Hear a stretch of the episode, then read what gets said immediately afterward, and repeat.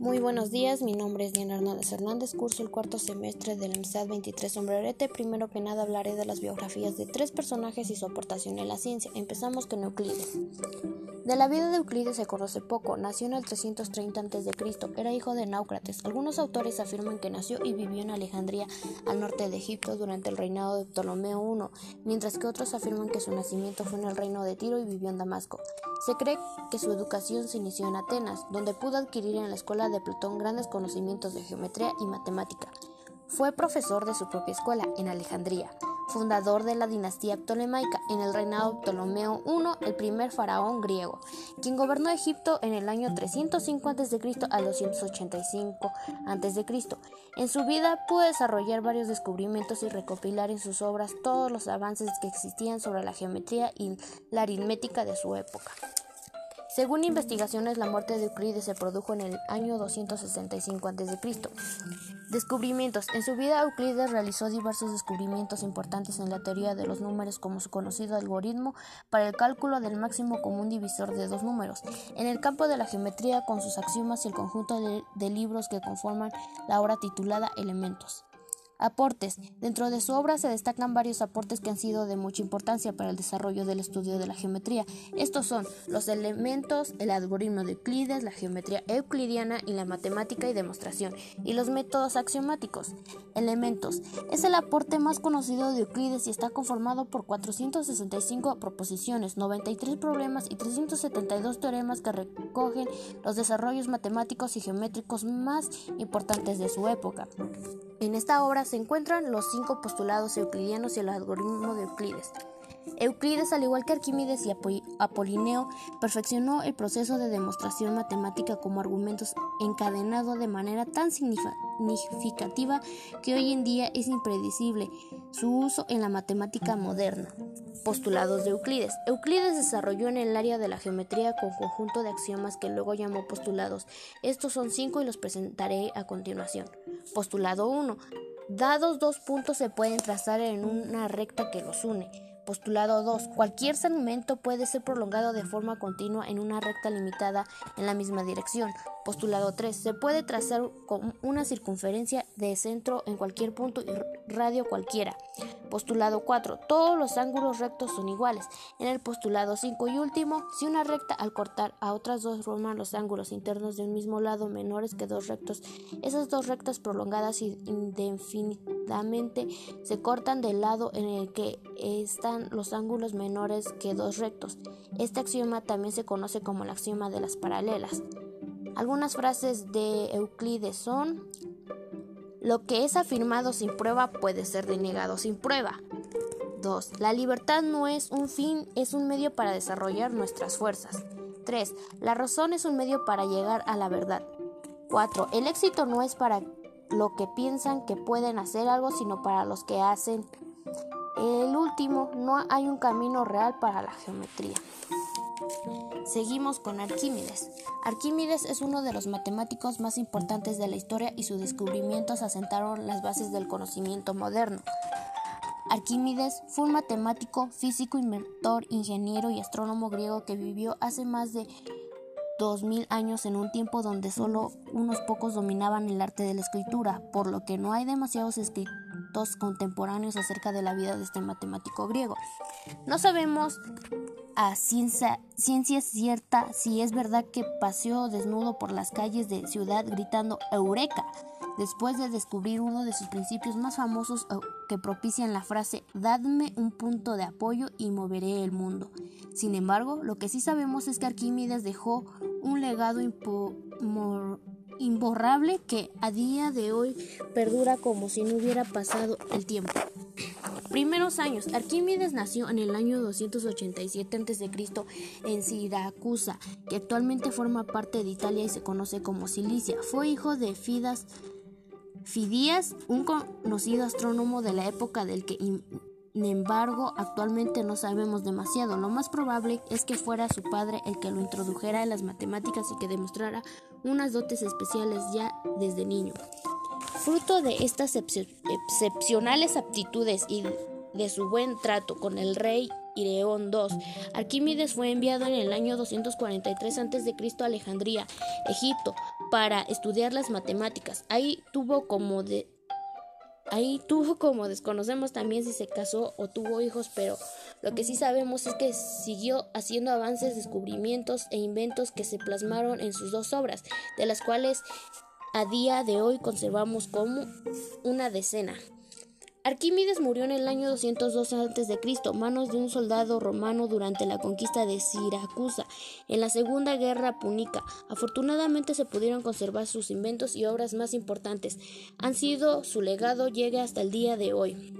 Arquímedes asentó las bases de la ciencia moderna desde las matemáticas hasta la física, pasando por los la astronomía y la ingeniería. A él le debemos algunos de los descubrimientos e inventos sin los cuales todo el progreso científico posterior a su muerte no hubiera sido posible. El principio de Arquímedes reza a que todo cuerpo sumergido parcial o totalmente en el fluido, ya sea líquido o gas, recibe un empuje ascendente igual al peso del fluido, desalojando por el objeto. Esto quiere decir que lo único que determina el aumento del nivel fluido es el volumen del objeto. Su peso no importa. Este principio, además de ser básico para el cálculo de volúmenes cuando todavía no se disponían de técnicas avanzadas, fue clave por perfeccionar la flotación de los barcos, los globos aerostáticos, los salvavidas y los submarinos. Principios de Arquímedes. Principio de la palanca. Antes de la investigación de las maquinarias pesadas de las que disponemos hoy en día, mover objetos pesados era un enorme inconveniente para construir edificios o estructuras que se necesitaban a la fuerza bruta de muchas personas para mover rocas, objetos, materiales. Afortunadamente Arquímedes encontró la solución a esto y descubrió que de los principios más básicos y fundamentales de la física y la matemática y mecánica. Observó que si utilizabas una palanca ponías un objeto pesado en un extremo y lo que equilibrabas es un punto de apoyo concreto. Si aplicabas una pequeña fuerza en el otro extremo de la palanca podías mover ese objeto sin demasiados esfuerzos. Otro principio es avances en las matemáticas. Arquímedes también sentó las bases de las matemáticas, entre otras cosas. Fue capaz de calcular de forma muy precisa el número pi, hizo las primeras aproximaciones en el sistema de cálculo infinitesimal. Descubrió que la relación entre el volumen de una esfera y el cilindro en el que se encuentran es siempre 2.3 y muchos otros avances en el campo de la geometría. Eh, continuamos con Charles Darwin. Charles Darwin fue un naturalista inglés que publicó una de las obras científicas más influyentes en el mundo de la biología, El origen de las especies. En ella sentó las bases de la evolución, un proceso que es posible gracias a lo que bautizó como selección natural. Esta publicación lo hizo merecedor de ganarse el título de padre de la biología moderna, pues demostró su teoría mediante observaciones y experimentos, algo fundamental en todas las investigaciones del mundo de la biología y en la ciencia general. Primeros años, Charles Robert Darwin nació en Shrewsbury, Inglaterra, el 12 de febrero de 1809, en el seno de una familia de científicos. De hecho, tanto su padre como su abuelo eran reputados médicos de esta pequeña ciudad en el condado de Shropshire, cerca de Gales. Esta influencia científica hizo que Darwin se interesara por el mundo de la biología ya desde una muy temprana edad. Coleccionaba minerales, conchas y otros objetos que encontraba y los estudiaba, algo poco común para un niño.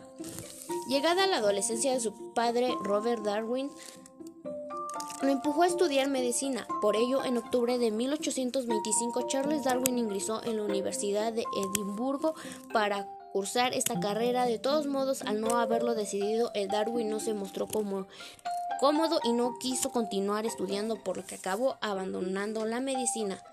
Al salir de la universidad inició otra vez por consejo de su padre una carrera eclesiástica en 1828 en el Christ College de Cambridge, una de las universidades más antiguas y prestigiosas de Inglaterra. Pese a que de nuevo siguió sin integrarse ni apasionarse por aquello que estudiaba, fue un Cambridge donde descubrió su verdadera vocación, la biología. En Christ College se introdujo en el mundo de la geología, la botánica y la entomología, algo que marcaba su brillante trayectoria profesional.